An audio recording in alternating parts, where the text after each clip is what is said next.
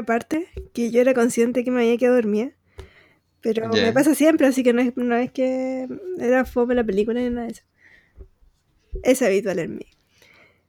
Y, y hoy día la vi como de nuevo, Ya. para cachar esta parte. Y era súper importante.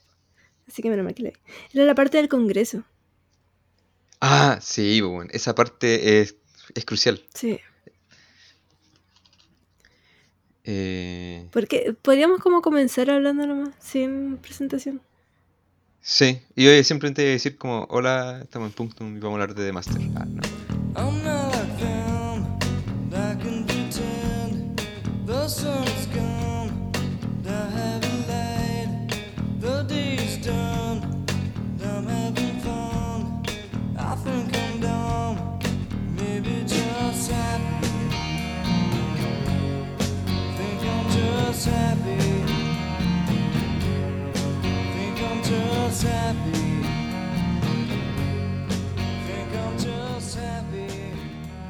Eh, Ya. Pero sí, el, el Congreso, que es como el. Quizás como el, un momento de autoridad. O sea, como que tú por primera vez veis el weón como en una, una capacidad más oficial, ¿cachai? De, de la causa. Y de ahí, no, de ahí salta como Inglaterra y ya está como entronizado. Sí, es súper importante esa parte. Entonces, The Master, película de Paul Thomas Anderson, del 2012, con grandes protagonistas. Como Por un lado tenemos a sí, Joaquín Phoenix, eh, Sí, Como Freddy Quell. claro, Freddy Cool, eh, Philip Seymour Hoffman, como The Master, que es Lancaster, mm, no, Dodd, algo así, sí.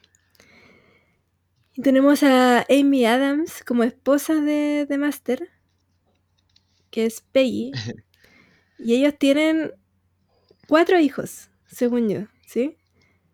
¿Cuatro? Estaba como Está Val, Val, el, Que el, el el mayor. flojo. El que entiende todo. sí. Sí, sí, sí. Está la, la hija, que es la que está casada con Mr. Robot. Sí, sí. Está mm, una niña que no tiene nombre, no, Ah, sí, sí, sí. Y luego está el que la guagua que estaba esperando Amy Adams cuando The Master se conoce con Freddy. Ella estaba embarazada. Ahí están las cuatro. Ah, Sí.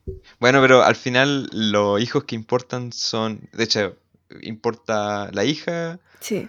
Eh, el Val y el esposo de, de la hija, Mm. que Mr. Robot, que tiene como un papel así de que prefigura un poco ese como autismo que trata de retratar en Mr. Robot, porque ¿Te lo weón, tiene una cara así como o no sé, como que tiene una cara como súper poco expresiva, así como No sé. a mí me pareció que igual era como un tipo como bueno, como una buena persona. Sí. Medio inocente, entonces no sé, pues igual la esposa ahí andaba coqueteándole a, a Freddy Ah, sí, y andaba en esa y el otro ni, ni cachaba. Eh, es que ese weón era como un convencido a Concho. Súper convencido, sí. Bueno, y está en el fondo también, ¿qué es lo que reúne a todos estos personajes? Y es la causa. Y la causa es Sí, una especie como de ficción que, se que inventó Lancaster Dodd, que tiene una relación muy directa con la cienciología. Y sí, o fondo es sea, como un rollo de vidas pasadas. claro, es como una parodia o una dramatización, digámoslo así, eh, de lo que fue el- la constitución de la cientología. eh, que es como que un escritor de ciencia ficción eh, muy como connotado empieza a hacer como una religión, una secta alrededor de su ficción. Y en, en The Master, eh, Lancaster había tirado un libro y ya tenía como esta causa donde como que iba explicándole este sistema donde veníamos como de almas alienígenas y que podíamos eh, mirar como vidas pasadas, porque por un- una cuestión súper como científica, decía él. Claro, porque él se presentaba como que era un físico. Sí. eh, Como médico, psicólogo, psiquiatra, todos. filósofo teórico, todo. Claro, y ahí, bueno, se conoce. Ya, y ahí, por otro- ese es la- el lado de, de Master, y en el fondo tiene esta familia que, que viven prácticamente como en caravana, que van recorriendo diferentes estados de, de Estados Unidos, haciendo esta. como llevando esta sanación, esta curación a distintas personas. Solo Mm. personas ricas. Sí, Nunca po. lo vemos Y- que trabaja con personas de clase media. Sí, aunque me gustaría eh, como empezar por decir sobre, sobre como la causa y de cómo se presenta en la película, eh, cómo, cómo llega, cómo nos encontramos con la causa nosotros, porque la película parte con Freddy, ¿no es cierto? Sí, para Con allá una iba. escena- Como la presentación de Freddy, que, que es otro mundo. Sí, po, sí, po, que básicamente eh, Freddy eh, viene saliendo, lo desmovilizan, era un soldado en el frente pacífico en la Segunda Guerra Mundial. Eh, nos presentan un poco como su psicología y cómo fue tratado como por el aparato militar, a dónde fue a parar. Sí, empieza con la escena en la playa y es súper interesante igual esa escena. Sí, Te la muestran sí, completo, brutal. como es él.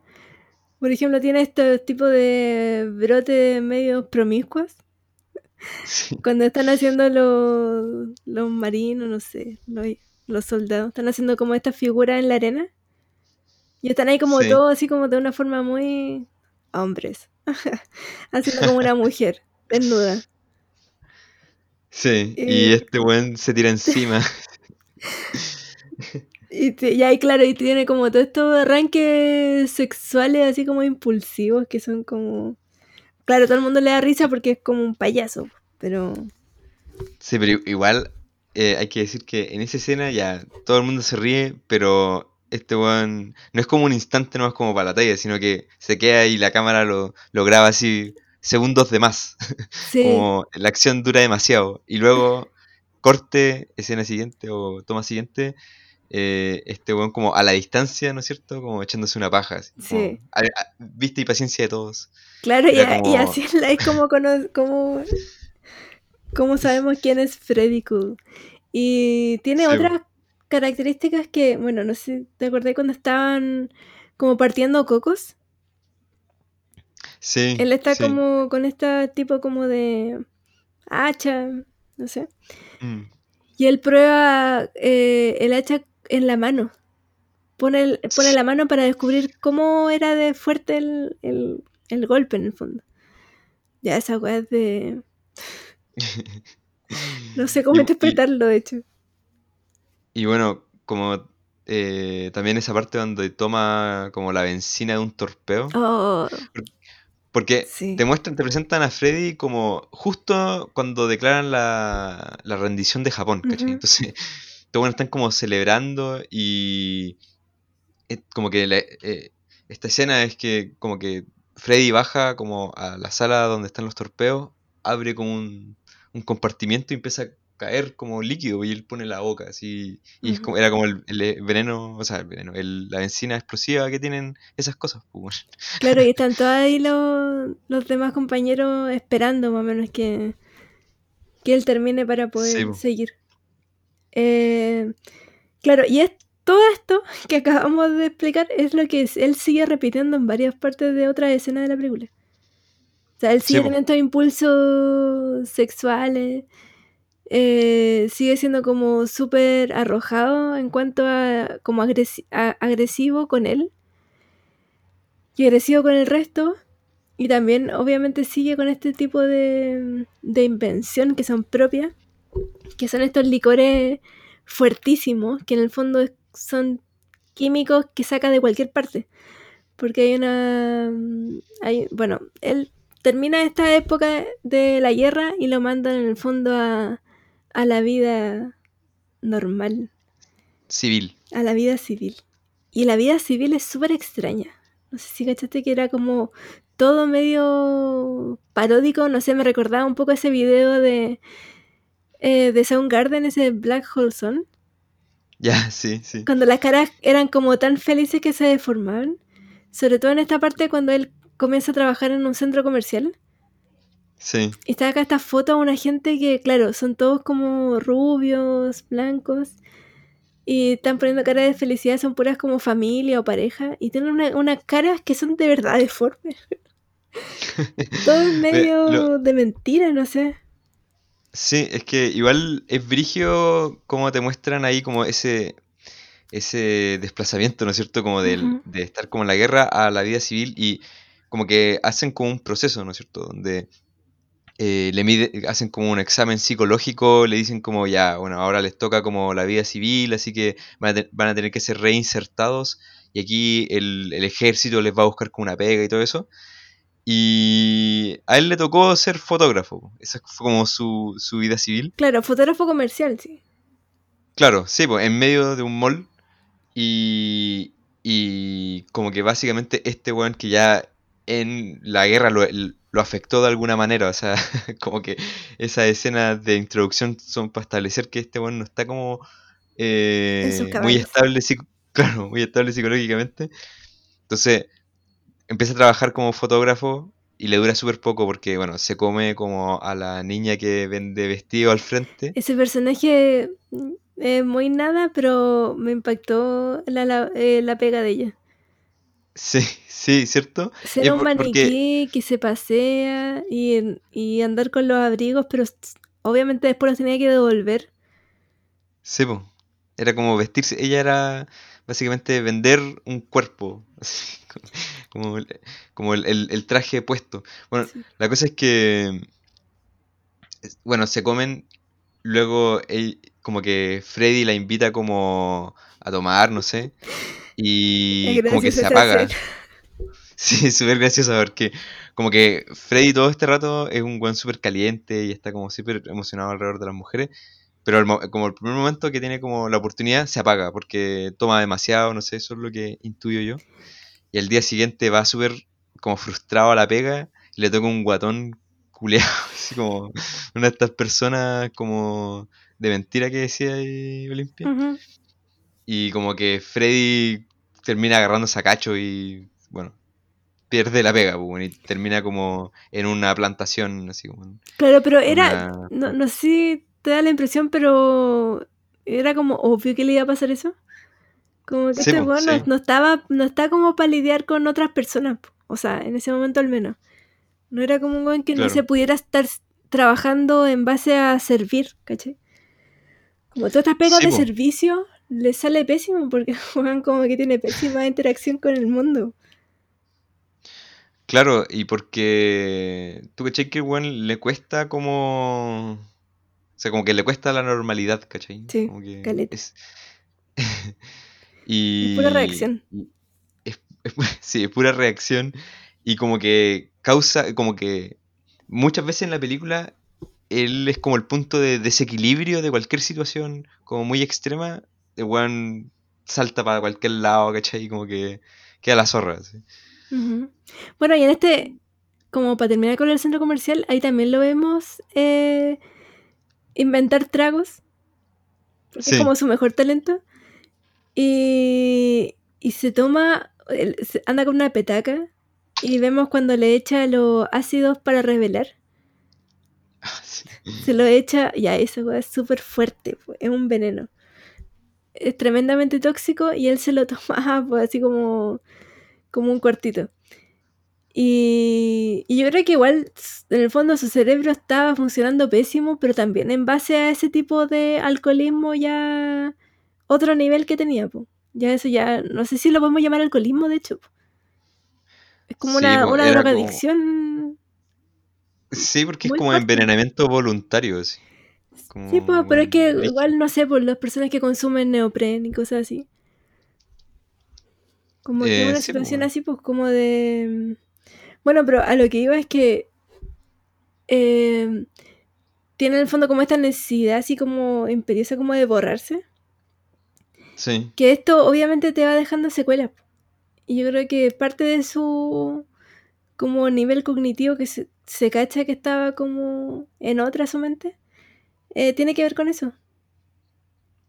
Sí, todo el rato. Y de hecho, como que el- es también parte como de como este problema con la normalidad que mencionamos. Por ejemplo, luego de ser fotógrafo, lo mandan a trabajar como a la tierra. así, como en una plantación con varios otros campesinos. Sí. Y en una noche, cuando están como todos comiendo juntos y tomando, el weón le invita a uno de sus tragos a un viejo. Y termina como matándolo, como que el viejo se muere. Y lo acusan de, de envenenar al viejo y el weón se tiene que ir. Y ahí es cuando, en esta toma hermosísima, ¿no es cierto? Vemos a Freddy caminando como en la oscuridad, ¿no sé, como por una bahía, y la cámara como que lo va siguiendo, y tú vas viendo como a su nivel, como tarros de basura que se contrastan como con el agua, con el fondo de, de la bahía, y lentamente aparece este barco, ¿no es cierto? Una weá súper luminosa, así, súper blanca, y tú sigues siendo como ese paneo, siguiendo a Freddy caminando en dirección opuesta al barco, pues, ¿cachai? Y se genera como este contraste brígido que hay entre como los tarros de basura y que, que son oscuros como están como al mismo nivel como de, de luminosidad que Freddy versus el contraste con el barco que está, weón, no sé, pues estrella casi. Y como que sigue este traveling hasta que Freddy eh, decide entrar al, al barco y, y despierta ahí, weón. Claro, salta como a la baranda y se mete y lo vemos como desaparecer. Sí, sí. Y es interesante porque, bueno, acá ya sabemos que, que lo que lo que pasa es que se va a encontrar con el maestro, con Lancaster. Mm. Y ahí se van a conocer por fin con Philip Seymour Hoffman. ¿Pero no te pareció como que el, el barco en sí mismo era como una metáfora de lo que era Philip Seymour Hoffman? Como esta cuestión, Eh. como incluso, no sé, como una, una metáfora de, de lo que él viene a representar como en la vida futura de Freddy, porque le, le va a cambiar todo. O sea, Sí, po, ambos. le cambia, le cambia como el rumbo y, y como que es una metáfora, sí, igual me gusta como a varios niveles, porque primero, como- bueno, es como este contraste como en el, est- este estado súper bajo de Freddy en ese momento y como que el barco es como una hueá luminosa que lo atrae, ¿cachai? Es como positividad. Sí. Eh, pero como súper incierta, porque está ahí con un barco en el mar, como que es, eso igual tiene como simbólicamente representa como libertad, pero también es como peligroso irse, como subirse a un barco. Claro, igual digamos que Eh. Freddy no le importaba nada, o sea, o sea, de hecho en este nivel Freddy como que solo está como vagabundo por la vida. Sebo, y, y esto no es muy distinto tampoco porque eh, los Lan o sea, la familia de Lancaster eh, igual son nómades, weón. Tú, de ahí empieza como un movimiento, así como un traslado de los personajes por varias partes, Claro, constante. una gira. Sí. Bueno, y ahí entonces vemos que de pronto despierta en un camarote Freddy. Y lo llaman y, y se encuentra con, con Lancaster. Y ahí tienen una conversación súper interesante. Sí, sí. Y porque al principio eh, Freddy, em, no sé si Freddy le dice o, o, eh, Lancaster le dice que Freddy había que quería trabajar en el barco, estaba buscando pega.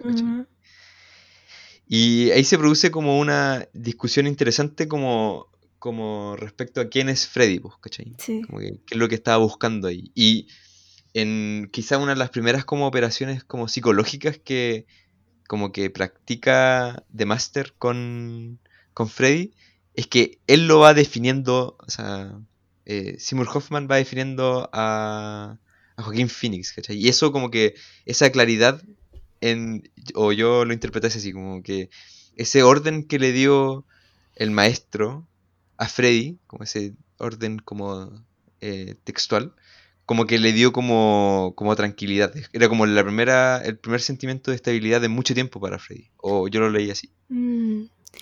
Sí, o sea, yo creo que era primera vez, al menos en toda la película, que alguien se sentaba a mirarlo y a escucharlo. Y a Mm. interactuar con él. Porque todo lo demás eran... Era o la gente riéndose de él, o él peleando con alguien.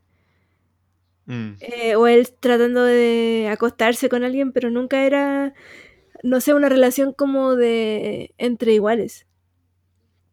claro. Alguien que lo mirara con respeto y que le diera igual- como la opción de hablar.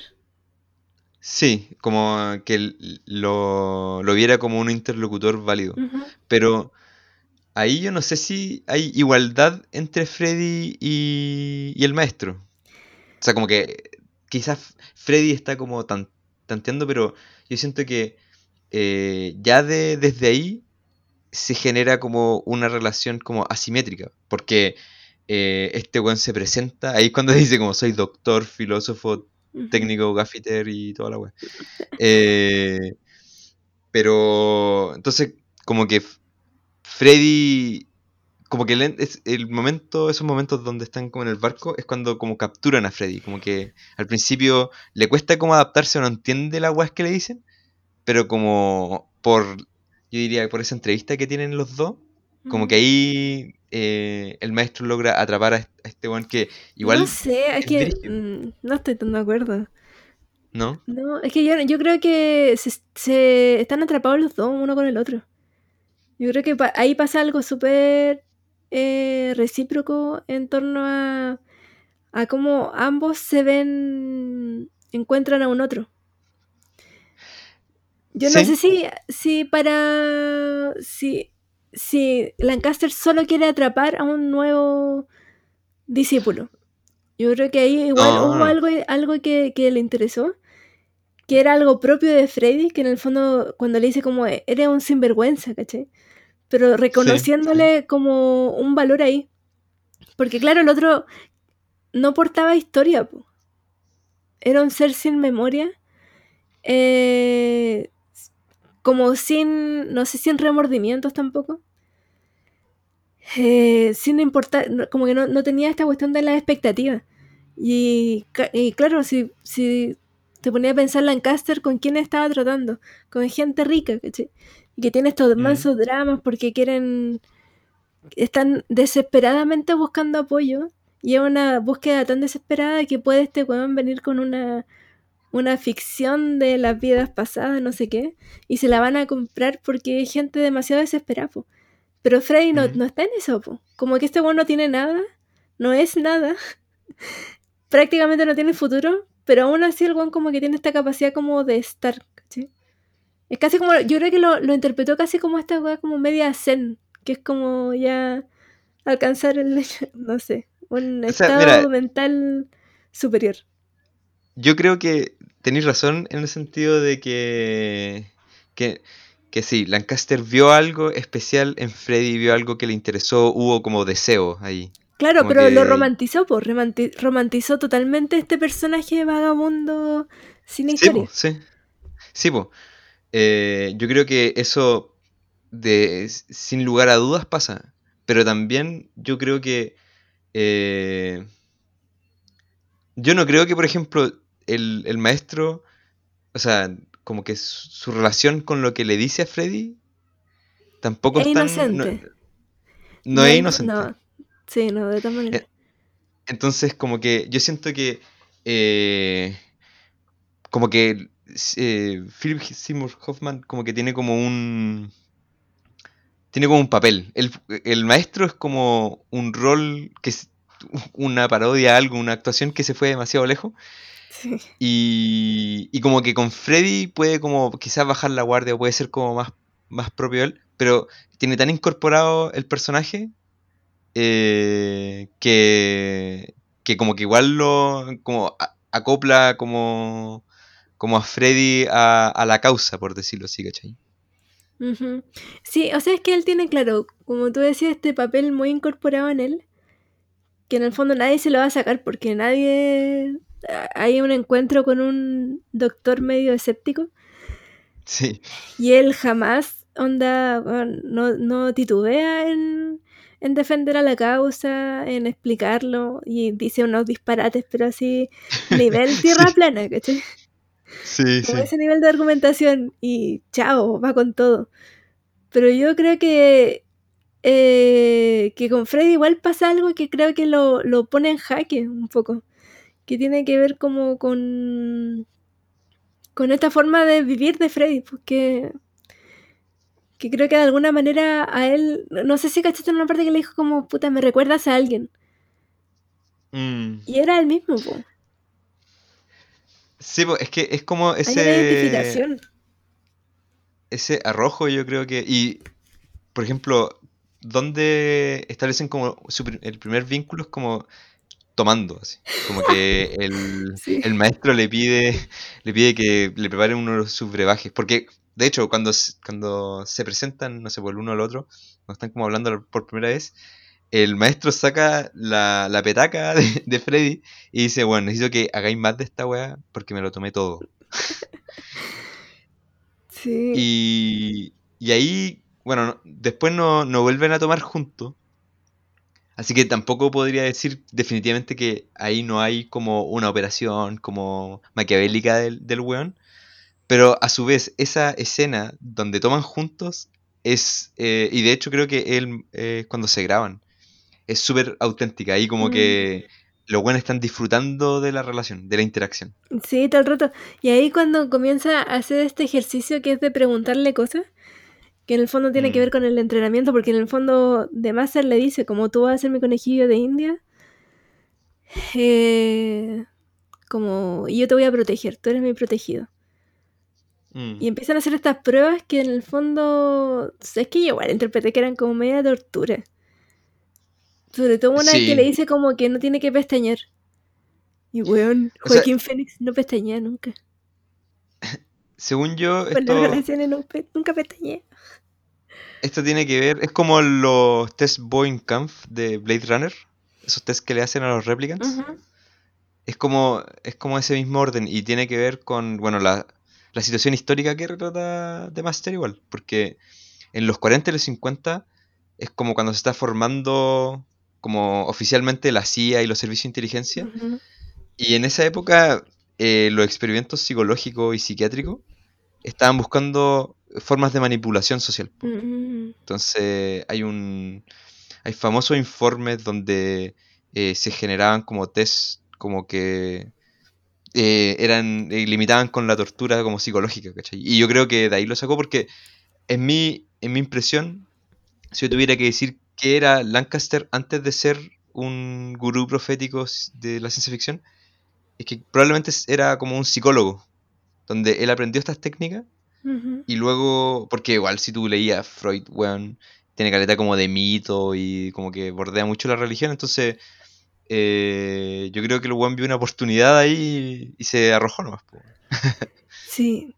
Y bueno, después llegamos, o sea, ta- también es importante lo que, como cuál es la dinámica de este espacio del, de lo que es este barco, que es el primer escenario en el que estamos con ellos, con los dos juntos. Y me parece interesante porque viste que hay como mucha celebración. Mm, Ay, sí, está bueno, están... ¿Ahí fue el matrimonio o no? sí, Sí, ahí fue el sí. matrimonio de la hija con Mr. Robot. Y, Eh, y él de parece hecho- que oficia el matrimonio, sí. Sí, los sí, él los casa. Y de hecho, ese fue como, como el momento donde le dice, porque el, el maestro invita a Freddy a participar del, del matrimonio y dice, no traigas tu memoria, una cosa así. Wow, sí. Es buena esa parte. Sí. ¿Qué si si alguien te dice eso? Todos tus recuerdos. Eh, claro. Sí, Fuerte, es súper brígido, como que, no sé, vos, pensándolo igual te deja súper vulnerable. pues, sí. Súper vulnerable porque obviamente todos, que, todos queremos dejar recuerdos atrás. Como nadie tiene recuerdos del 100% positivos.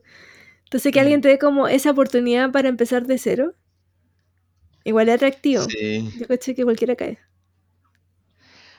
No, pero aparte también tus recuerdos son como tus mecanismos de defensa, pues. Son lo que te, lo que hay acumulado como para entender como el mundo, pues, weón. Si vais sin recuerdo, cualquier weón puede aprovecharse de ti, pues.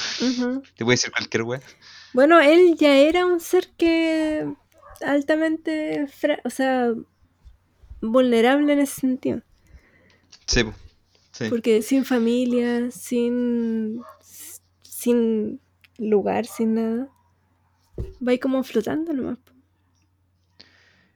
Y igual es interesante que en esta, en, en esta primera como aproximación a la causa, como que es cuando tú lo veis como más de cerca, como la introducción a la web, porque también hay, hay momentos donde están como, como en grupo escuchando como unas grabaciones, Sí. eh, hacen como ejercicio, que aquí como que te lo presentan como, no sé, más o menos neutral, ¿cachai? Como, no sé, como tú pensarías como cualquier religión, por decirlo así. Como que, no sé, pues, me imagino como a, de repente musulmanes, no sé, pues, eh, orando en una mezquita, Ujú. es como igual de neutral, ¿cachai? Pero luego, cuando ya va avanzando la película, esta- estos mismos ejercicios que al principio parecían como ya, o sea, son ridiculeces, pero como cualquier otra religión, van adoptando ya como manipulación pura y dura. o sea, como... y, y es interesante marcar e- ese punto donde como que en el barco la causa como que tiene todo es- ese poder de encanto. Eh, estáis como en un barco, estáis como hablando con las personas, te invitan a, eh, a comer, ¿cachai? Están siempre, cu- cuando dijiste, como celebrando, comiendo, y las personas son súper como buena onda, es como súper bien todo. Sí. Claro, y también hay, hay un momento cuando Lancaster dice como ya me voy a acostar y estaba así como la fiesta en su máxima. Em, y dice como algo que me llamó mucho la atención, que se despide obviamente de una forma súper grandilocuente porque él se maneja súper bien con el público. Mm. Onda, tiene como una presencia eh, súper atrayente, o sea, todo el mundo lo, siempre lo está mirando y bueno, y, y una misma como espectadora está, está súper pendiente de él, eh, porque es muy gestual, sus movimientos siempre son como, siempre se está como lo que se dice pavoneando, mueve las Sí, sí. manos y todo eso. Eh, es un tipo como de, de teatro. Y, y bueno, antes de despedirse dice como, bueno, este ha sido un gran día, como vencimos otro día, o sea, así como somos todos Sí, héroes. Y es como, weón, igual que interesante el, el discurso épico que le da a todo, po. Weón, ese discurso que da como eh, voy a hacer un brindis y empieza a hablar como de un dragón y de que, weón, sí. peleáis contra un dragón y le ganáis al dragón y la weá. Y es como. Y, y termina la historia del dragón y se acaba el discurso y todos aplauden y es. ¿Qué, qué, qué está pasando acá, weón? Es Sí, un igual, lenguaje distinto. así. igual es bacán porque Freddy también no entiende nada de esto, nada, nada. Y es como un weón que anda vagando nomás. dentro Sí, de esto y claro, eh, está mucho más condenado a, a toparse más con, a toparse eh, con todas estas situaciones, como que no puede huir de todo esto, porque está ahí en un barco, pues, no, no hay escapatoria. sí, Entonces sí, llega, pues, sí. cuando, cuando pasaba eso que tú decías que estaban como un grupo transcribiendo, escuchando como discurso o no sé, escuchando algo de las lecturas parece que de Lancaster. Sí. Y ve como gente, no sé si transcribiendo o escuchándolas nomás, así como para que les llegue el, el Y mensaje. era como que, sí, que estuvieran como estudiando la palabra, así. Y, y como que Freddy, no sé, pues, escuchaba un rato y empezaba como a hacerle ojito a una, a una loca al frente y la buena como que, weón, estudia, así. Sí, es chistoso. Y le pone como en un. Le, le escribe en un cartel así como. Do you wanna fuck? Sí, Y una carita feliz. Y claro, y, dentro de todo esto, no sé si te acordé como de lo que estaban estudiando, cuál era el mensaje, que era una web como que se repetía en loop eternamente, pero en el fondo lo que decía era que el hombre no es un animal. sí, sí, weón. Eh, weón, esa weá fue, era brigia que era como, el, el hombre es como espiritual, es como mente, es, es una weá súper como Racional. el, Pura razón. ra- hiper racional, pero también como, como que cuando el, el maestro insultaba a Frey le decía como tú, animal, como era un mono, así, maldito mono. Sí. Y sí, pues hiper racional, como un problema brigio como con, con la humanidad, así. Claro, cuando le dice como era un animal sucio, era un animal sin vergüenza, pero en el fondo lo que tiene Freddy es, es lo que es lo contrario a la causa, pues que es como este sin control.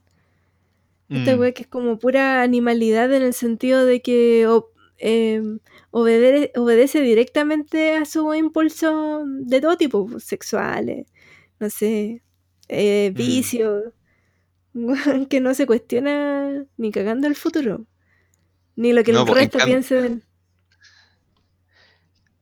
¿Aló? ¿No? Hoy que como se cortó. Oh. Eh, ¿qué iba a decir? Ah, que, que, que son como, como el- mientras que el maestro es como la racionalidad ya desdoblada, ¿cachai?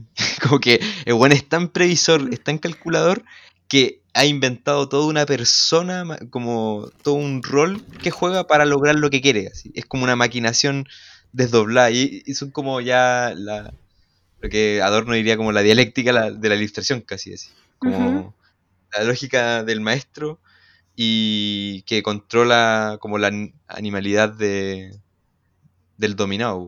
Igual loca la. Sí, y también es interesante el, el rol que es muy... eh, tiene, tiene como un papel muy crucial, que es la esposa de, de Lancaster, que tiene Mm, sí. apariciones precisas. O sea, igual la cámara siempre está pendiente de ella. Hay, hay momentos en que el, no sé, el- lo central es un discurso cualquiera de Lancaster, pero siempre la, en algunos segundos la muestran a ella como para ver sus caras, sus reacciones, porque ella siempre está como juzgando a Lancaster. Como que Sí. pareciera que lo tuviera bajo su control, entonces ella siempre está como evaluando. Y siempre pone Oh, cara. Sí, esa, la palabra era precisa, evaluando, porque es como que eh, quizás es como el mecanismo de control que tiene Lancaster, o sea, como que por la causa son ellos dos, obviamente como que él es la figura patriarcal, pero que ella igual tiene caleta de poder y está, como tú dijiste, como evaluando la situación Tremendo poder y le va como, sí, pues, va como orientando a este weón, ¿cachai? Porque a mí me tinca que Lancaster igual pues súper arrojado, llevado su idea, el weón, es- cuando lo cuestionan, bueno, en, una, en la escena donde está como el loco lo empieza a increpar así, empieza a, a dudarle, Ujú. eh, weón se demora en explo- explotar, pues, weón, ¿cachai? Como que empiezan a tener como una argumentación, obviamente, bueno, está diciendo puros disparates, pero eh, pasado como unas, un cierto como intercambio, el weón empieza a gritar así, weón, no sé, como que hay ciencia acá y la weá, no Claro. estoy hablando de Y a ella la muestran como. Y tú, uno, uno interpreta que le está cargando lo que está pasando y la respuesta que él está dando. Sí, sí, bo. Y, y caché que, por ejemplo, cuando pasa luego de la conferencia más adelante en la película, eh, llega una buena terrible convencida, una de las buenas como principales del movimiento, Laura Dern. eh, con el... Sí, sí, eh, con el, con el segundo libro y le cuestiona así como, oye, en este, en este pasaje del segundo capítulo dijiste esta weá, cambiaste este significado, y el weón no aguanta nada, le grita al tiro así. o sea, como que sin el control de Amy Adams, eh, el weón tam- eh, igual, igual es súper impulsivo, igual súper arrojado. Sí, pues es muy Freddy, pues yo creo que su, su esencia es ser Freddy, si finalmente eh, esta cuestión igual para él significaba ser un líder en todo momento. En el fondo no era Mm. como, no sé, un papel que él hacía un rato, no sé, era como... Siempre tenía, había gente que, que lo estaba siguiendo y se dedicaban, eh, su, pega duraba 24/7 y ella acompañándolo también, pues igual estaba ella tan comprometida en esto como él. Y, Sí, y tienen escenas muy memorables así, pero son, algunas son tremendamente mm, fuertes, encontré como en cómo era la dinámica de, de la relación, como qué tanto ella lo dominaba él, o Sí, de qué modo ella como que sabía apretar ciertas teclas para que el weón como que le hiciera caso, pero así de una manera como absoluta. Que cuando están en el baño, ¿te acuerdas de esa escena? Sí, es brígida. Esa escena es brígida porque es como te presenta la, la relación como súper simbiótica, así. Como que la buena ya te voy a dejar que hagáis todo lo que queráis con, con cualquier mina, cosa de que yo no sepa, que, que no sé, pues, que la opinión pública no sepa, ¿cachai? Mientras le eche una paja. Claro, pero sin ni un tipo como de, de cariño, ahí no hubo ni un beso, ni un, no sé, ni Sí. siquiera se miraron al ojo, ni una wea. Una cuestión así súper mecánica. Y es como, mira, yo voy a hacer esto porque sé que con esto te puedo tener mm, bajo control. Pero a cambio quiero esto. Sí. Y es una forma de ver eh, como, no sé, la sexualidad súper como de manera instrumental dentro de la relación de ellos. Sí, y para mí encima es, es importante también decir que ella es como la tercera o cuarta mujer de, de este weón, ¿cachai? Entonces, alguien, probablemente ella, claro, haya estado como en la causa hace mucho rato, o no sé, como que hay- se nota, como por las relaciones que tienen a nivel como familiar en la causa, que ellos están, como que llevan mucho tiempo haciendo esta weá. De hecho, la cara de Amy Adams, que hay, hay unos, unas tomas de su cara como frontales, así, como de- derechamente a su cara, y se ven como los ojos súper cansados, así como que ella también está, como que es súper precario el orden de la causa, o sea, en cualquier momento, como que hay un, hay un sentimiento de, de que en cualquier momento la weá se cae, porque igual es locura pura, pues. Como que nunca, nu- nunca se entiende bien qué es lo que están vendiendo, ¿cachai? Una pomada brigie. Sí, pero también es bacán, es que también es interesante como estos momentos en que hacen esta actuación que en el fondo es como atender a gente rica. Porque claro, se van pasando de estado a estado, llegan a... em, ya no sé, ¿a cuál? Ah, pasan a- de Nueva York A Pensilvania, ¿no? a Pensilvania, claro, y ahí donde está Laura Dern, Sí. que me encanta esa actriz, la que seca. Y, y siempre tienen como estos carretes entre medio del... Ah, sí, pues sí. Y ahí Esa escena es bacán. eh, hay- porque tienen varios, pues, y hay uno que es antes de que ella ya como que colapsara, que es cuando él está así ya full curado eh, y está rodeado de mujeres. Y poco Sí. a poco las mujeres empiezan a aparecer como todas desnudas. Eso no está ocurriendo, pero no sé en, en la mente de quién pasa eso. Eh, O no Sí. sé, fue raro. es No como. también- yo, lo, yo lo leería como un poco la tónica de todas esas fiestas, pues, ¿cachai? Que al final eran como orgías, o sea, eran. Era como hedonismo, ¿cachai? Yo lo, lo interpreté así. Que como que igual la, la causa, como, como religión, ¿cachai? Ya tiene como esta estructura y tiene como este mensaje. Tiene la causa, ¿cachai? Pero que es súper positiva. Te va a pasar bien, uno puede rememorar la- como sus vidas pasadas y eh, uno nunca muere, ¿cachai? Está todo súper bien. El, el maestro es súper afable y como que mata dragones y le ganamos a cada día. Y, y como invierten, no sé, pues el- me imagino como la lógica como de las sectas puritanas, que son puritanas, pues, son súper conservadoras, eh, como Sin alcohol. castigan... Sin Sí, pues, sexo. weón. Tip- Horrible, ¿cachai? En cambio aquí el hedonismo, el, el, el, reflejo en el espejo de esa weá. Sí. Eh, pero es buena esa escena porque también a ella la muestran en medio de todo esto sentada como aplaudiendo mientras este se pega el show. Porque está como cantando, súper curado. Solo, me o sea, está como, la gente lo rodea, lo ven, lo miran Sí. mientras él se pega el espectáculo. Y ella está sentada más o menos al centro, aplaudiendo. Y claro, de repente está sonriendo y la sonrisa cada vez se le empieza a desarmar más.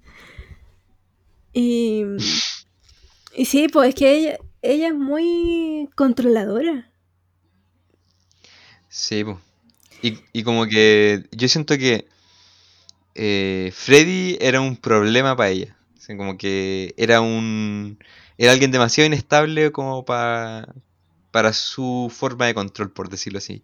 Y yo creo que lo que pasaba con Freddy es que hacía eh, menos controlable a- al maestro. Entonces, como que ahí hay un conflicto entre si aceptar a Freddy o no. Sí, siempre ella se reserva como ese, esa opinión de que mm, Freddy en verdad. No sí, weón. hay muchos momentos. Es que ella siempre, bueno, siempre está juzgando a Freddy, pues como varios momentos en que ella le hace comentarios a Freddy sobre, no sé, al principio le dice como, bueno, tú eres, parece una inspiración para, para Lancaster, Mm. porque estuvo escribiendo toda la noche y como que se volvió más o menos como a motivar con todo. Y, y después le pide que nunca más él vuelva a tomar en otra, en otra parte, en otra escena, más adelante. Le hace prometer que nunca más va a volver a tomar y también usando como la misma técnica de manipulación que, que era un poco la forma de operar de la causa. Que era como esta cuestión de mírame a los ojos y responde estas preguntas. Como la Sí. misma eh, dinámica. Y hay otra escena que a mí me gustó mucho, no sé si estás de acuerdo conmigo, que es la cuando toman preso a Lancaster. Ah, esa escena es mítica, así, es muy buena la weá.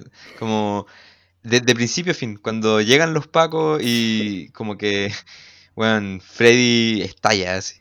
Y luego cuando llegan a la, a la cárcel y ese diálogo que hay entre los dos, weón, a, con- a través de los barrotes. Sí, es muy buena porque hay muchos contrastes. Bueno, lo que pasa es que estaba en el Porsche, estaba Freddy con Val. Val no hace ni una wea. Es el hijo mayor de, de Lancaster. Y, y Freddy le empieza como, lo empieza como a interpelar y le empieza así como, bueno, hace algo, por favor, hace algo. Y el, el otro le, le suelta que todo es mentira, que él se da cuenta que, que su papá inventa todo mientras está, mientras está hablando.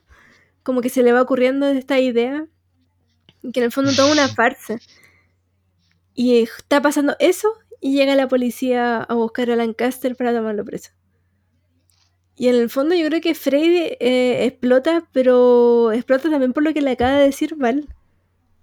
Sí. Como que es una mezcla. O sea, como el, el, el golpe que es, o sea, quizá ya Val les, le suelta eso y la fe de Freddy como que se ve como tocada, pues, weón. Pero luego llegan los pacos y es como una confirmación, o sea, ¿acaso será una confirmación de lo que le acaban de decir? Claro. Y, y llega así, weón, como que se pelea con los pacos, como que lo tienen, necesitan como tres weones para detenerlo, Pero ¿cachai? la, la escena es larga porque lo vemos sacándose la chucha a todos, po. Eso es Sí. real. Y, y lo brigio es que el resto de las personas ahí no, como que tampoco actúan muy frenéticamente, no están como muy preocupados porque se lleven preso al maestro. Como que casi que ellos ya han experimentado algo similar o como que se atenían como al procedimiento, ¿cachai? En Claro. cambio Freddy no, po. Freddy como que iba a pelear por, por el maestro, po, por la causa y la weá. Y después se lo llevan a un calabozo que está uno al lado del otro encima. Sí, sí. Y la postura corporal de Lancaster es como de pie, no sé, apoyado, apoyado un poco en la, en el camarote del segundo piso. O sea, el segundo camarote. Recto, Sí, recto, fálico, así. claro, y al otro está Freddy, pero así, golpeándose la cabeza. Con un. A patadas rompe como el inodoro de cerámica, weón. Esa weá tiene que haber sido brutal físicamente. Sí, bueno. Aparte, co- eh, comentario, esto to- toda la película, pero eh, la postura que adopta eh, Joaquín Phoenix para representar a Freddy es, se nota súper incómoda, como que está como súper encorvado él, como en su postura. Entonces, el contraste entre este weón encorvadísimo, por encima tiene las manos esposadas, Sí. frente a, a, a el maestro, ¿cachai? Como súper íntegro, súper como reservado, como que súper calmado, ¿cachai? Súper recto. Y empiezan a tener esta discusión porque, claro, Freddy está como en la máxima, así súper enojado. Y le empieza a decir como, weón, todo era mentira y la weá. Y, y como que terminan gritándose. Sí, explotan los dos, es muy bueno. Es muy bueno que yo encuentro que es como una pelea así, como una explosión, pelea de pareja. Así como, Sí, sí. como ya va, este va a ser un momento como de, de decir barbaridades, pero después va a estar todo bien. Porque justamente eh, sale primero Lancaster de la cárcel y al poco tiempo sale Freddy. Mm. Y es muy buena también esa escena, son actuaciones muy físicas, así como de mucho contacto. Sí, el Mucha- reencuentro, decís tú. Como toda esta parte es de mucha expresión corporal. Eh, Mm, Claro, Sí. está Lancaster, de pronto hace- sale de la casa, porque ve que llega, no sé, de haber sido en un auto, eso no lo sabemos. Y llega Freddy. Y claro, se van acercando los dos como habían tenido esta discusión, pero así, terrible anteriormente. O sea, Mm, eso es lo que habíamos visto que había pasado con ellos antes. mm. Y se empiezan como a acercar, así como a abrazar. Y terminan revolcándose en el pasto. Eh, pero de- no sé, bueno, es tan buena esa parte porque... Y, y Freddy termina como de guata en el suelo y el otro tironeándolo de la pierna. Sí. Y se le rompe el que- pantalón y le pega como palmar el poto y es como, "Güey, ¿qué pasa? Sí, y, y lo, más chistoso es que como que el one que lo está disfrutando más, bueno, o sea, los dos lo están disfrutando caleta, o sea, Freddy está cagado a la risa, es- eh, Lancaster igual, y tú veis como que está Amy Adams como, Weón, puta la weá, weón, por la chucha, weón. de nuevo. Sí, sí. No, y más encima como que yo caché que, bueno, él, él le había dicho anteriormente, se había, le había hecho esta promesa de que nunca más iba a tomar. Mm, eh, y él no la cumple porque obviamente cuando, cuando llega la policía este weón ya estaba curado. Ya le habían mostrado como que se estaba empinando la petaca que siempre tiene. Entonces ella yo creo que cachaba que este weón en el fondo como que con él no se podía hacer nada. po, Como que era... mm. Pero es muy buena Era esa muy- parte. Muy buena. Era muy inestable como para el control social de la loca, o sea, como, weón, Se escapaba. Weón, sí, pues se escapaba de lo que podía controlar. Y igual es brigio, eh, como que de ahí viene como... No sé si eso es antes o después de esos ejercicios que hacen cuando el weón va ida y vuelta en una pared a la ventana. Eso. mm, creo que esto pasa antes. Luego viene Sí. esa. Sí, pues que viene como un renacimiento de la relación y como que Freddy ya cree en verdad y tiene como este... Y como que trabaja y hay, hay como un montaje de cómo opera como los ejercicios espirituales básicamente de, de la causa. Y, y bueno, no lo dijimos en su momento, pero claro, hay una actuación súper eh, física de, bueno, de ambos, del maestro y, o sea, de Joaquín Phoenix y Seymour Hoffman. Eh, y en la, en la primera entrevista, bueno, la expresión facial de Joaquín Phoenix es brígida y es como una actuación súper como encarnizada, encima como que ese episodio es como que habla de que Juan se tiró como una tía, así, como, weón, igual bien loca. Es que Y luego, es, es importante lo que dijiste porque hay, da mucha información que no hemos contado.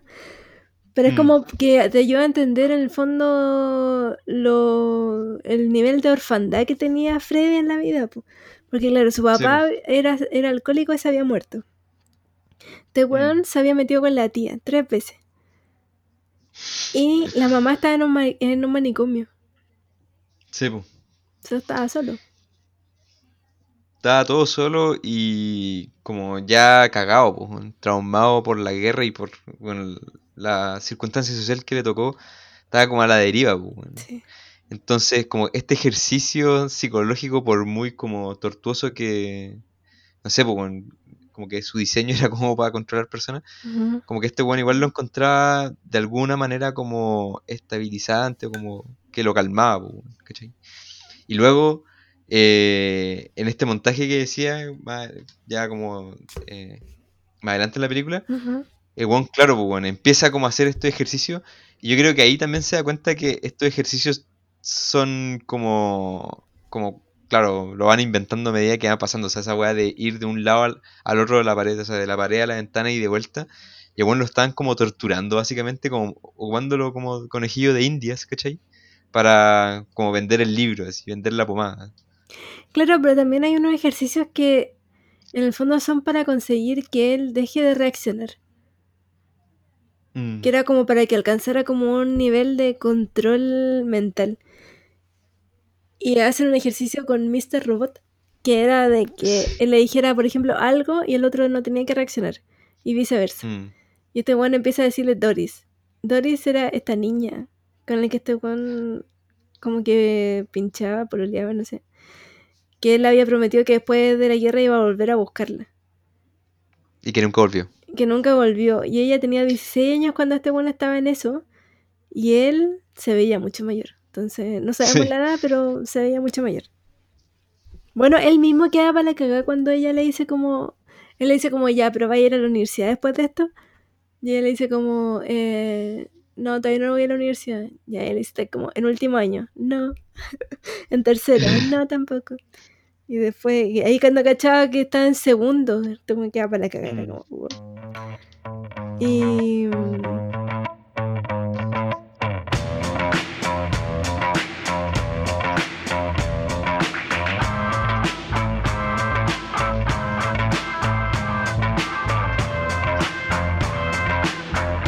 El ejercicio con, con Mr. Robot, sí, como que el, eh, Freddy no tenía que decir nada, básicamente, mientras Mr. Robot le decía weá.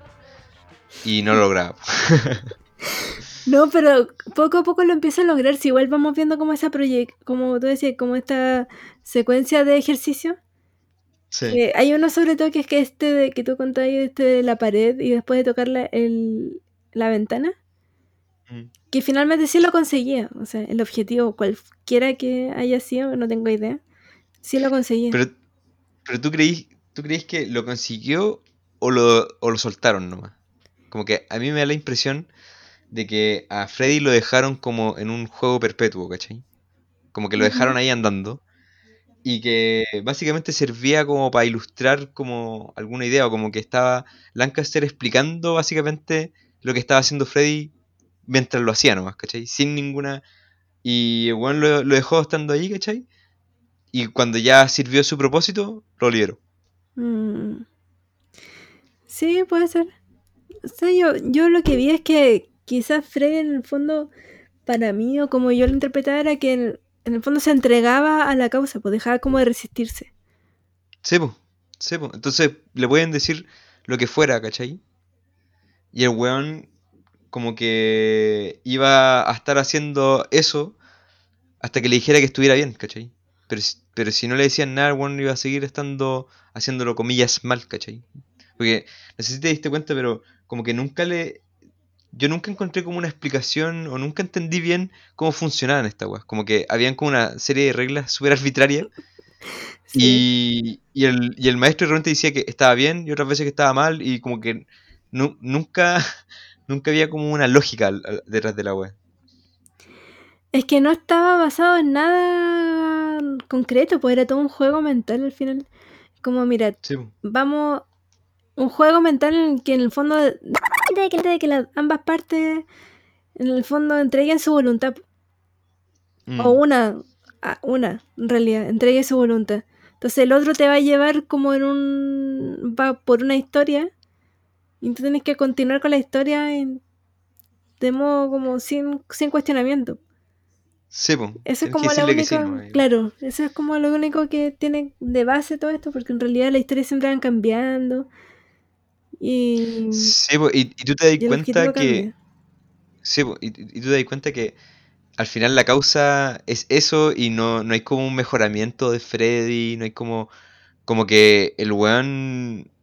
eh, claro, liberan como el segundo libro, ¿cachai? Que es en esta conferencia, que a todo esto van a buscar el segundo libro, la segunda obra, como a, a un desierto porque está enterrado, porque oculta como ciertas como verdades que recuerda mucho la historia que contó el loco que inventó los mormones, que había encontrado como dos tabletas que decían que, bueno. Jesús había llegado a predicarle como los aztecas. Y, bueno, y luego tiran el segundo libro y, y como que, no sé, po, al parecer le va bien porque este buen, el Lancaster se compra una moto y lo, la va como a probar al desierto y se la presta a Freddy y Freddy se da la mierda, ¿cachai?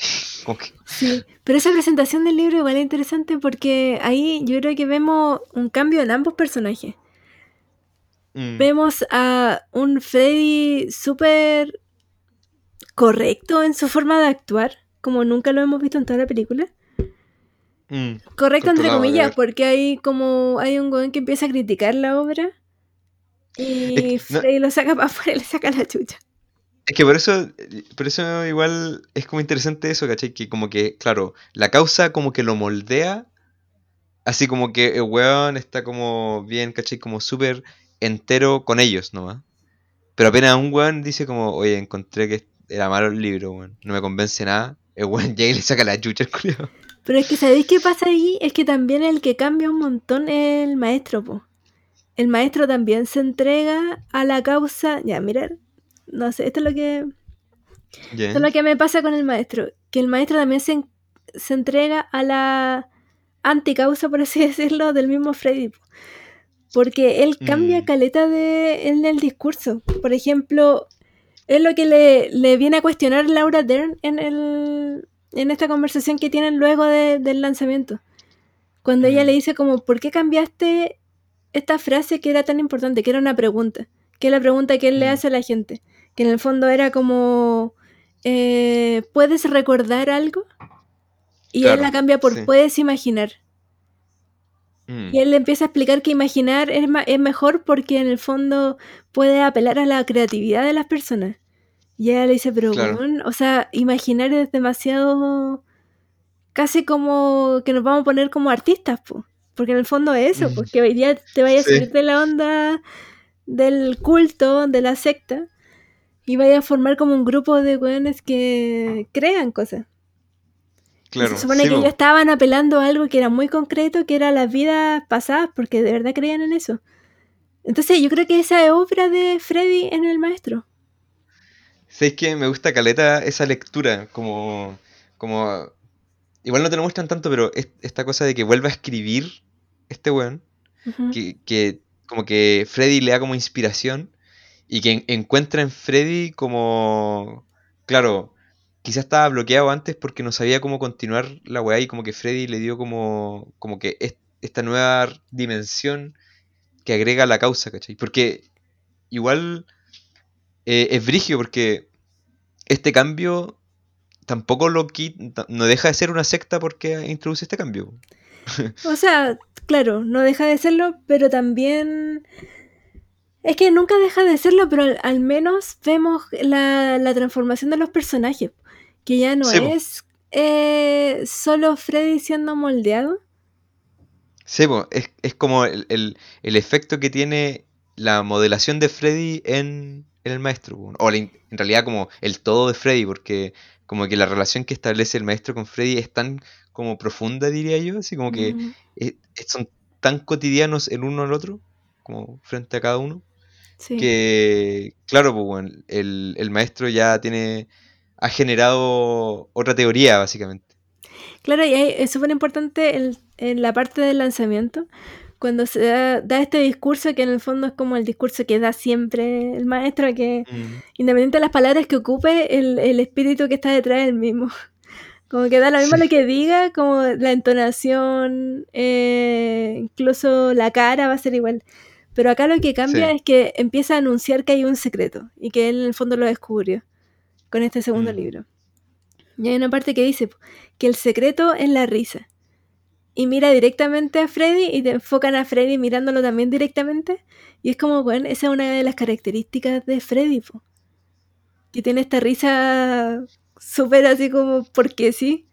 Tiene esta risa que le da como ante cualquier pregunta media seria. Este weón se ríe, po. Sí, y no había dicho antes de, de- del secreto eh, que la, como que él había dicho como el secreto o como la clave eres tú. sí. Entonces, y ahí también pasa eso como, como con Freddy. Entonces sí, pues, bueno, esa weá como de la risa y que a mí me remitió como ese disfrute que mostraba estando con Freddy, pues, bueno, como que esta weá de, de poder reírse, esa escena que te gustó tanto de cuando se reúnen, ¿cachai?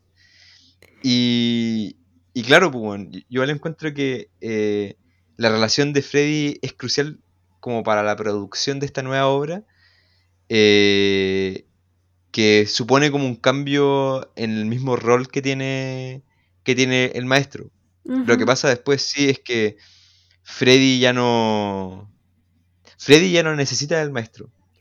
No, po. Eh, De no. hecho, cuando de, yo interpreto que también, cuando le pega a este weón que critica la obra, el segundo libro, en el fondo está pegándole porque está criticando su filosofía de vida, po. porque en el fondo el, el segundo libro contiene su forma de, de vivir, ¿cachai?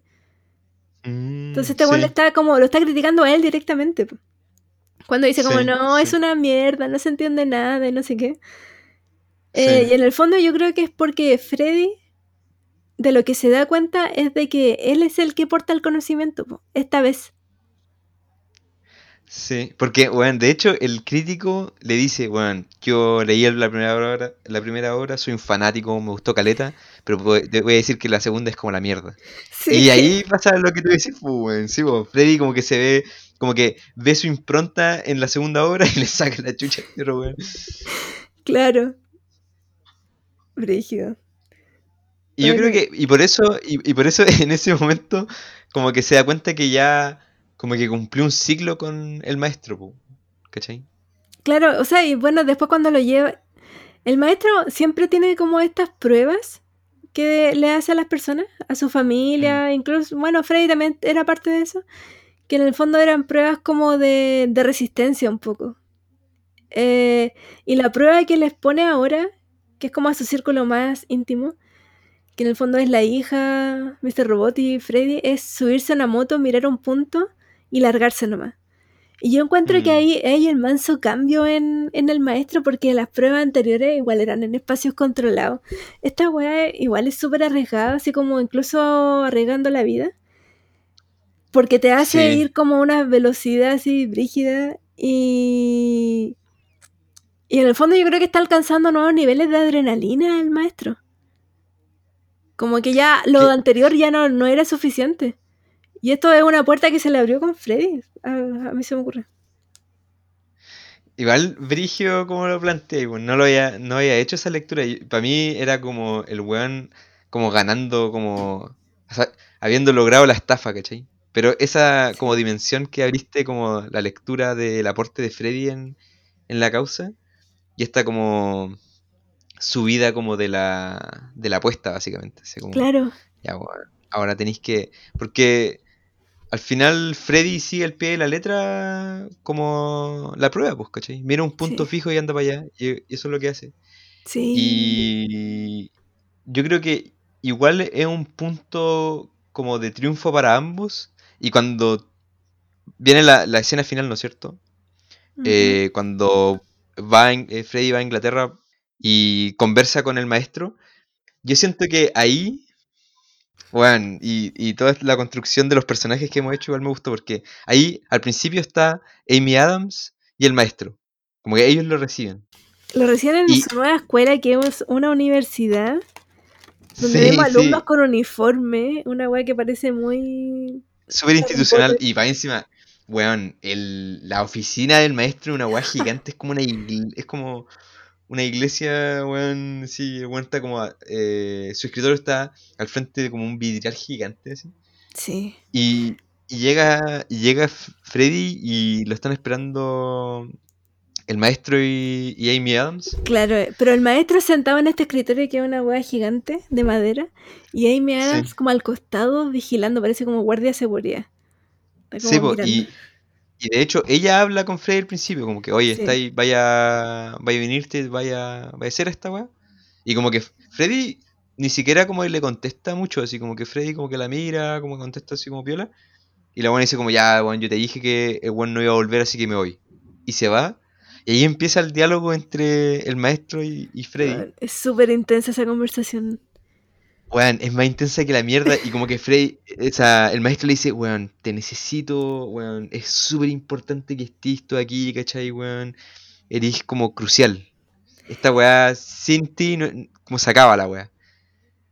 Y ahí, ahí, claro, como que veo con toda la fuerza lo que decíais, pues, ¿cachai? Como que en en un momento particular, el, el maestro eh, ya ve cómo, ve cómo resulta el segundo libro, la inspiración que sacó Freddy, y luego como que sube la apuesta con las pruebas a Freddy, ¿cachai?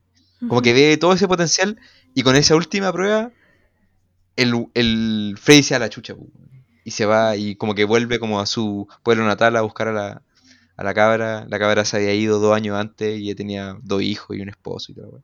Ujú. Entonces, Freddy igual no lo está pasando muy bien. Y, Pero está y este tranquilo, igual es como, igual es una, claro, tiene como esta desilusión, que es como Mm. puta, ya la loca ya está en otra, Pero después cuando lo vemos está como tirando un cine. Como también es como Sí, un y- que ya está superado. Un poco. Sí, po, de, de hecho, o sea, como después de todos esos como e- explosiones emocionales que hemos visto toda la película, que le digan esta cosa como tan desilusionante y el weón como que tampoco se lo toma tan mal, ¿cachai? Sí. Sí, po. Entonces, como que el maestro lo llama y, y ahí, claro, esa escena te dice que cuánto necesitaba el maestro de este weón, ¿cachai? Como que, y esta Sí. era como la, la última prueba, pues, ¿cachai? Como que si es que Freddy volvía, tenía razón el maestro, pues, ¿cachai? Como Y que que el le hizo... maestro lo que le ofrece en el fondo es que lo va a curar de su locura, po. Y Sí. ese weón igual es paloyo porque en el fondo eh, le sigue achacando a Freddy que él tiene una falta en relación al resto. po. Y yo creo Mm. que Freddy sentía que a esta altura él no- ya no tenía ni una falta. po. Él Claro, ya se había sí. introducido a la locura y ya había sabido lo que era realmente. Entonces, probablemente se había dado cuenta que en el fondo el mundo entero, entero está piteado. po. Y él Mm. tiene- es como un elemento más dentro de esta disonancia completa, que es como puta, haber experimentado la guerra. Después estos weones, esta secta que se mete con ricos y que ven weá y no sé qué. Eh, después de haber experimentado eso, en el fondo igual, así como un balance y así como ya, bueno, igual yo no estoy tan loco, igual está todo el mundo. mal. Sí, po, y, y como que el weón sabe que lo que le está prometiendo eh, el maestro ya lo vivió y como que ya caminó por ese camino, ¿cachai? Y el weón no está, no está en esa. Y, pero tú, pero tú te das cuenta como el maestro sí necesita de Freddy, weón. Es que las caras, aparte que esta escena está filmada de una manera súper íntima. Ellos Sí, dos solos sí, en este espacio súper frío, así como, no sé, como esta weá, esta decoración académica que tiene como una Hay- hay seriedad, un- un peso. Sí, hay, hay como un globo terráqueo con varias Obvio. banderitas y la weá. como- Y este weón como como- quebrándose, así, quebrándose por completo, anda entregando su corazón. Y le cuenta que, porque estaba pendiente dentro de todo este mito que tenía construido el maestro, estaba pendiente de saber cómo ellos dos se habían conocido antes, en otras vidas. Sí, ¿Me acordáis? sí. Y acá le cuenta, le dice como que ya lo había descubierto y le cuenta súper emocionado, porque en el fondo ellos eran compañeros de guerra, pero que ambos eran mensajeros. Sí, sí. Y que habían entregado, no sé, sesenta y tantos mensajes y solamente se le habían perdido dos. Y le dice como, Freddy, solo se nos habían perdido dos. Y era como esa weá tan triste de como cuando, no sé, cuando uno de los dos está enamorado y el otro no. Bueno, era eso. A mí me dio mucha pena. me dio Sí, mucha pena sí. todo, así como un weón de verdad con todo. Onda... Sí, po, es, es una. Es como, weón. eh, después de, de nuevo, toda la película, este es como el maestro, po, la autoridad, un weón que no baja la guardia nunca. Y aquí el weón está completamente entregado, así. Como, weón, Sí. te, te, te doy el mundo, ¿cachai? Claro, y le dice como, eh, como que puedes partir y no sé, hacer tu vida, no sé qué le dice. Y después le dice como, espera un rato y le dice como, bueno, o puedes quedarte. Y ahí se, y se le dice eso, pero con una sonrisa. Mm, Y le, le pone como las dos posibilidades, como, bueno, puedes quedarte y juntos, no sé qué, o puedes irte, pero si te vas, nunca más quiero volver a verte. Y si nos volvemos a Claro. encontrar en otra vida, vas a ser mi enemigo más acérrimo. Y la wea. Y ahí igual yo creo que la piensa Freddy, porque en el fondo tiene un momento como de que le corre una lágrima. mm. Y se toma la cara y es como ese momento de encrucijada. Que igual dura muy poco, porque en el fondo yo creo que la decisión para él ya estaba tomada, pero en el fondo ver a este weón entregándose así, obviamente la piensa, pero duró súper poco porque le dice como que. que no, pues. Bueno, pero antes. de- es que para la caga esta parte. Porque antes de que él le dé su respuesta, Lancaster le empieza a cantar una canción. Sí, sí. Oh, madre. weón. Y, y es que tan por eso es, todo. Sí, sí, es exacto. Es como, weón, es como entregándole el corazón entero, así. Como, Sí. eh, es es una, es una cosa donde ya como lo, lo- como los roles completamente dado vueltas, ¿cachai? Y, y, y Freddy ahí teniendo como el poder de la decisión, Y. Y claro, como que duda porque, como tú dijiste, como el buen ya tenía la decisión tomada. Ujú. Pero como que él, yo, yo lo leí como que se impresiona, como que to- aprovecha como el momento, como que absorbe el momento, ¿cachai? Como que Mm. lo observa y de ahí ya como que decide, ¿cachai? Y se va. Mm. se va caminando. Sí, pues después lo vemos como en la de él, como... ¿Sabemos que vuelve a Estados Unidos o no? Tengo la impresión de que sí. No, según yo está en un bar ahí mismo en Inglaterra. No, pero es que lo vemos caminando como por un campo. Un Sí, po, camino... que por eso, como que el weón Ah, se va de. Sí, pues es Inglaterra, el weón se va y los weones como que se tiene que ir a pata porque no le prestan nada, pues, ¿cachai? Como que No, yo pues lo tomé- ya yo se lo quemó así. con toda esta gente. Por eso, pues, entonces como que, ándate a la chucha. No te prestamos, no te vamos a llevar de vuelta de donde viniste, pues. Ya, Como pero esta mina con la que se mete, ¿tenía acento inglés? Sí, ¿Sí? Encontré que no. sí. Ah, Bueno, ahí podríamos, hay dudas, pues, tenemos que revisar la película. Pero sí. yo lo entendí que estaba aún en Inglaterra. Y que como que se Oh, fue a un, a un bar, ahí mismo, ese mismo día sí se fue a un bar inglés y como que eh, salió ganando. Claro, Salió ganando. ganó el día. Claro, no, y, y, mm, entretenido igual esa parte porque, claro, está en medio del acto con la mina. Y la loca, el weón empieza como a hacer, eh, el fondo, como a llevar la causa a él, po. Y le dice Sí, como, ya, te voy a hacer unas preguntas, tú no tienes que pestañear, y todo es como la misma weá que él le hicieron, pero ahora como ya tirando, ¿cachai? Igual es bacán porque en el fondo él se convirtió en, se convirtió en el maestro, pero weón igual lleva las cosas como a su manera, ¿cachai? Que es como que te voy a hacer la terapia, Sí, pero en medio de, claro. de que estamos en esto. Igual, puta, no sé, me gustó caleta la película. A mí igual, weón. La encontré notable. Como, como estaba filmada, eh, las actuaciones, weón. Como que en ningún momento me aburrí de la película, aunque tú te dormiste. Mm, ah, juicio. Pero, pero la encontré filete. Sí, no, y aparte que también es un respiro ver películas que no te no, no, no te remitan a ningún discurso actual. Como que todas Mm, las claro, películas sí. de ahora, independiente de la temática, de la época que están representando, igual en alguna parte hacen el guiño a la actualidad, al discurso de ahora. Como... Son súper sincrónicas, pues. Sí. Como que aquí yo igual tomé, me percaté y, me, y aprecié que está situado en una época particular y como que te muestra la, e- o sea, te, te muestra la época sin como tomarte de la mano diciendo esto es 1946 y Freddy Quell está en, no sé, alguna parte de Arizona, ¿cachai? No, como que te, te muestran la situación nomás, ¿cachai? Te muestran cómo él eh, lo desmovilizan después de la guerra, como su soledad, weón, su vagabundaje, ¿cachai? Como en la clase alta en, en esa época en Estados Unidos. eh, y así como muy... No hay narrador, ¿cachai? Entonces eso igual se aprecia, que, que te dejan como observarlo, ¿cachai? Sí. Y, y claro, no hay, no hay ningún guiño a la moral actual.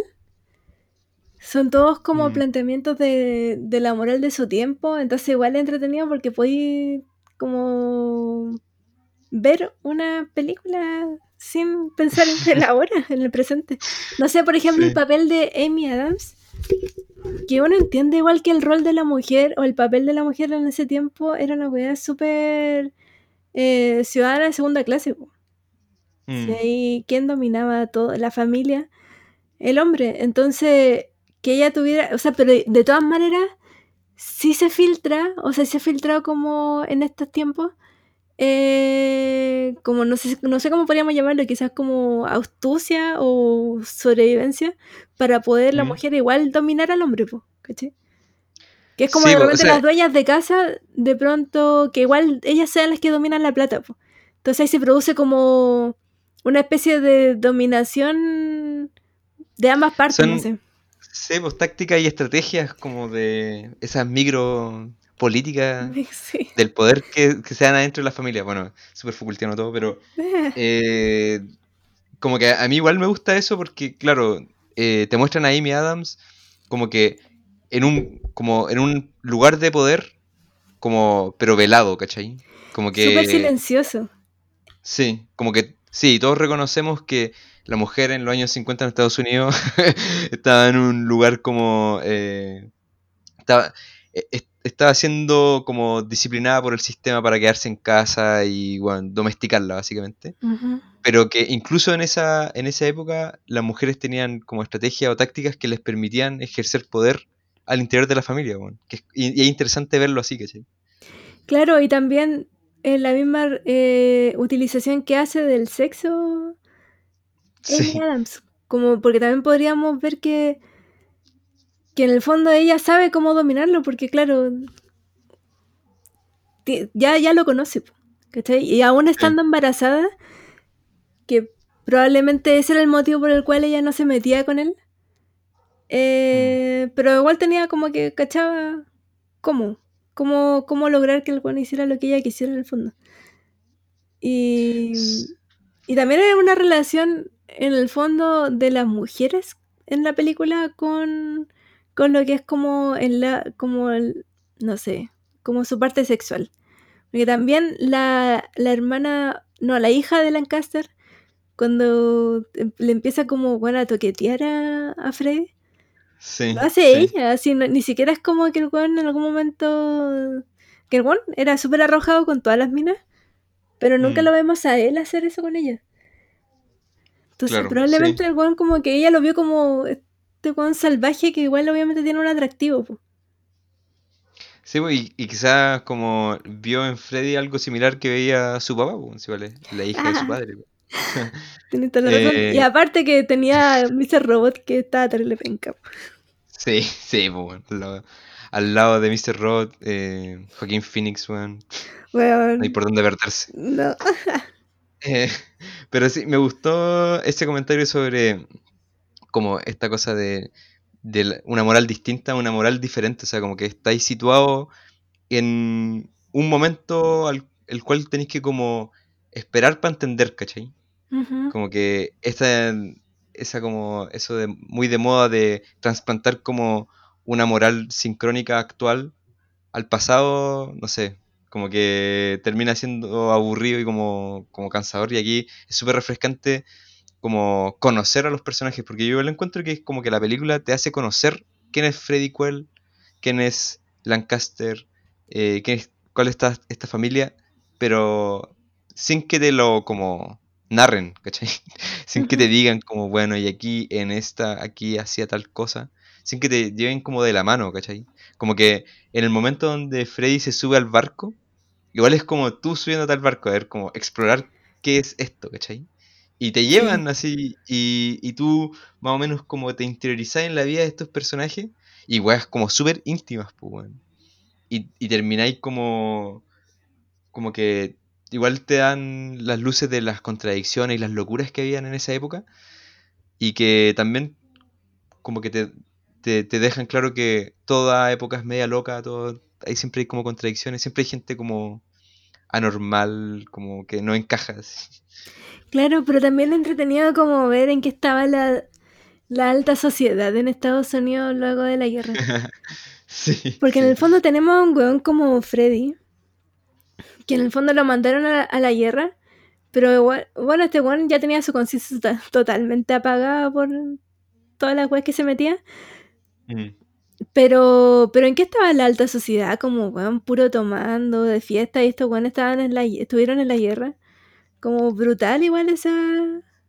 Sí, y el, el, es brigio esa, esa diferencia, diferencia social porque, claro, pues, la última pega que tiene Freddy es como en una plantación donde, weón, es como, igual te muestran varias escenas como de miseria, en cambio la alta, alta sociedad haciendo como, bueno, como tú dices, como estas, estas fiestas, como siendo embaucados, ¿cachai? Como que el hecho de que exista como la causa es súper in- indicativo de como el estado como mental o psicológico e ideológico de la alta sociedad gringa que había ganado caleta de plata, weón. Como que la Segunda Guerra Mundial hizo al imperio norteamericano y como que apenas, empezó, apenas terminó, empezó como la Guerra Fría y, empezó a disciplinar a los trabajadores. Como que el New Deal duró como Roosevelt y luego fue como moldeado para, para la producción capitalista y puta, weón, hay toda una suerte de desigualdades que se produjeron ahí, como, como que, y, y la alta sociedad ahí siendo embaucada por un saco wea. Sí, qué bacán ese gol. Sí. Porque le abrían la puerta de la casa y weón, se metían no solamente Lancaster y su familia, sino como que traían a más gente. Entonces eran weones que abrían sus mansiones o sus casas ya, porque la, la casa de Laura Dern tampoco es como la, la tremenda casa. Mm, pero pero bueno, sus casas de clase media alta o alta alta. Y, y nada, pues entraba todo el mundo, pues ya había que estos buenos que alimentarlos. eh, sí. no sé cuántos días, igual es, es- es interesante el paso del tiempo en la película porque esta relación en el fondo como que uno comprende como la- el nivel de intensidad que alcanza cuando te das Mm. cuenta que en el fondo pasaron un montón de años, pues. Weón, y son como nómades, como que están, están migrando todo el rato, como escapando de la ley. eh, y claro, en esa como, en ese flujo, igual es entendible que Freddy haya caído como tan, bueno, como que cuando tú entráis como en ese ritmo, ¿cachai? And- Andáis como a velocidad de crucero, pu, weón, como que están siempre todo el rato como haciendo presentaciones, todo el rato haciendo estos ejercicios. Y por eso Val ya se sabía la weá de memoria, ya sabía que esta weá era pura improvisación y que como que Lancaster decía lo que tenía que decir para luego pasar al siguiente lugar y decir lo que tenía que decir y así en adelante. Y es, es interesante porque como que este es como el, el momento donde están como eh, persiguiendo a los comunistas y haciendo toda una casa de brujas política en Estados Unidos, pero dejan que estos weones como que infecten la mente de, de, de caleta de personas. Chistoso la weá. Sí, Sí, pues, de hecho en un momento creen o empiezan a correrse el rumor entre Mr. Robot y Amy Adams, que estaban como en contra de, de Freddy, que él era un espía. Sí, sí. Esa parte. Igual en esa conversación uno se da cuenta de que, que claro, Lancaster da la respuesta que esta gente quiere escuchar, su familia, que es como, sí, tienen toda la razón, él no sé qué, no sé cuánto. Pero si nosotros no lo ayudamos, en el fondo Claro. estamos fallándole y toda la. Y, y es su forma también de dárselos vuelta, pues, porque también es como una, la manera que tiene el de desobedecerle a Amy Da- Adams, que esa weá Sí, sí. le cuesta caleta hacerlo, pues. Y acá lo Pero- hace de una manera muy polite. Pero es súper interesante eso porque en e, esa discusión es surreal. Porque están diciendo, bueno, Freddy no es bueno para la causa, puede ser un espía. ¿Cachai? Todo en términos de la causa, todo en términos como dogmáticos, ¿cachai? Y luego el maestro también replica como en la, como siguiéndole el juego como al dogma, ¿cachai? Como que Sí. para hacer que esta weá sea real, ¿cachai? Tiene que estar Freddy.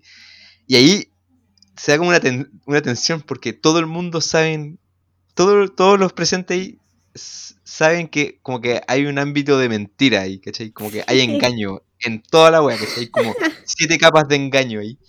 La Pero no pueden decir nada, ¿cachai? No. Es como, como que ahí el, el nivel de, de como opacidad ideológica es un máximo, pero nadie puede decir nada porque si no se destruye todo. weón, Se ¿cachai? desmorona todo. Sí, y termina Lancaster de decir eso y como que Amy Adams toma agua, así como voy a calmarme. De qué buena actriz, weón. Sí, bueno. Bueno, es que todo esto, todas las actuaciones están memorables, incluyendo la de Mr. Robot. Todas las actuaciones. Y yo encuentro que ahí la dirección tiene mucho que ver como el, Caleta. el, el tono que tienen la, la entrevista, los ejercicios, los diálogos. Así como la, la atmósfera que se crea. Porque muchos de, sobre todo en la escena de la, de la primera entrevista entre Lancaster y Freddy, como que hay como que se, se genera como una, un espacio donde lo único que importa son los rostros de estos perso- de los personajes y cómo reaccionan el uno al otro, ¿cachai? Y lo que surge de ahí. Y yo siento que ahí, bueno, todo el... Todo, o sea, hay todo un valor en la actuación, ¿cachai? Pero yo creo que la, la dirección también es clave de cómo llevar a cabo, cómo construir esa escena y lo encuentro así notable. Sí, la cagó el director, Paul Thomas Anderson. Un 7 para ti. Un 7. Un Sí. 7, un 7, un 7. Y Philip Seymour Hoffman, que en paz descanse. También, Sí. tremendo. Tremendo. ¿Tú cachai esa película, otra de en la que sale este weón, que se llama La Duda? Eh, no. Oye, ah, que es como un, es un cura. Sí. No la he visto, sí. A ver. súper buena. Súper buena. Bueno, yo creo que estamos bien. Digamos, No sé si quieres decir algo más. sí. Como terminar. eh, como. Como decir, como bueno, esto fue pun- Punctum. Eh, Sí, si no la han visto, porque igual creo que es una película que no sé si llegó al cine acá, a Chile. Yo no lo recuerdo. Pero si no la han visto, para que la vean, porque está súper buena. Eh, sí. Y bueno, eso fue todo. En el mismo tono que vimos esto como The Master y como un poco la locura posguerra norteamericana. El próximo capítulo también va a ser como de locura. Que estén Uh. atentos. Sí. uh. Eh, va a ser la primera vez que vamos a revisar una obra de una mujer. Afortunadamente. Y Sí. mm, ya, y digamos cuál es. po. ¿Ya? Ya. Analizaremos Dorohedoro, un anime que está disponible en Netflix por si alguien quiere verlo antes. Y Sí. eso. Eh, lo esperamos la próxima. Esto fue Punctum. Hasta luego. Adiós.